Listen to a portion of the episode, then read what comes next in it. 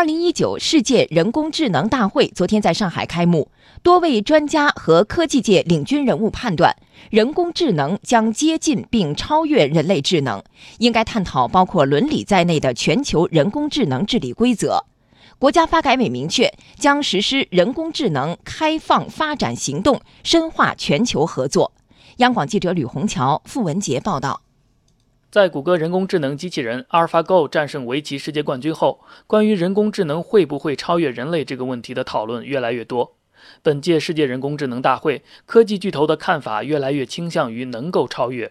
微软全球执行副总裁沈向阳就在开幕式上宣布，微软亚洲研究院创造出了史上最强的麻将 AI Sufix，它的实力已经超过了顶级人类选手的平均水平。麻将它其实具有非常高的复杂度和更加丰富的隐藏信息，因此麻将 AI 的难度是更加的高。那微软这个 Suffix AI 呢，可以有效处理麻将中的高度不确定性，在对战中表现出类似人类的直觉、预测、推理、模糊决策能力以及大局意识。实际上，即使是 AlphaGo，智能程度也在突飞猛进。它的进化版本 AlphaGo Zero 就曾以一百比零的战绩碾压了它。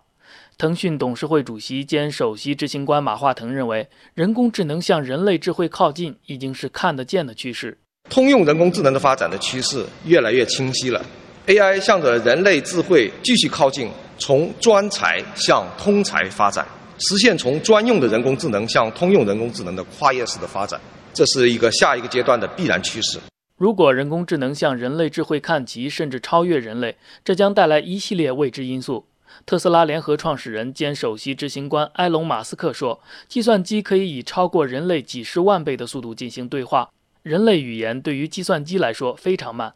在与阿里巴巴董事局主席马云的对话中，他提醒，这种巨大的人机差距并没有引起足够重视。我看到 AI 研究人员犯的最大错误就是假定他们自己很聪明，实际上和 AI 相比不见得如此。他们觉得机器不会比人聪明，实际上机器很有可能比人聪明得多。面对这个状况，我们应该做什么呢？我也不知道，我也不确定。我希望 AI 会是好东西 i hope the nice。马云虽然不认为人工智能会对人类产生威胁。但他也指出，人工智能发展到一定程度，人类的教育体系、作息制度都要做出调整。So I think in the next ten or twenty years, human beings. 所以，接下来的十年、二十年，各个国家政府应该去改革教育体系，来确保孩子能够在未来找到工作，在以后每周只工作三天，每天工作四个小时，这是非常重要的。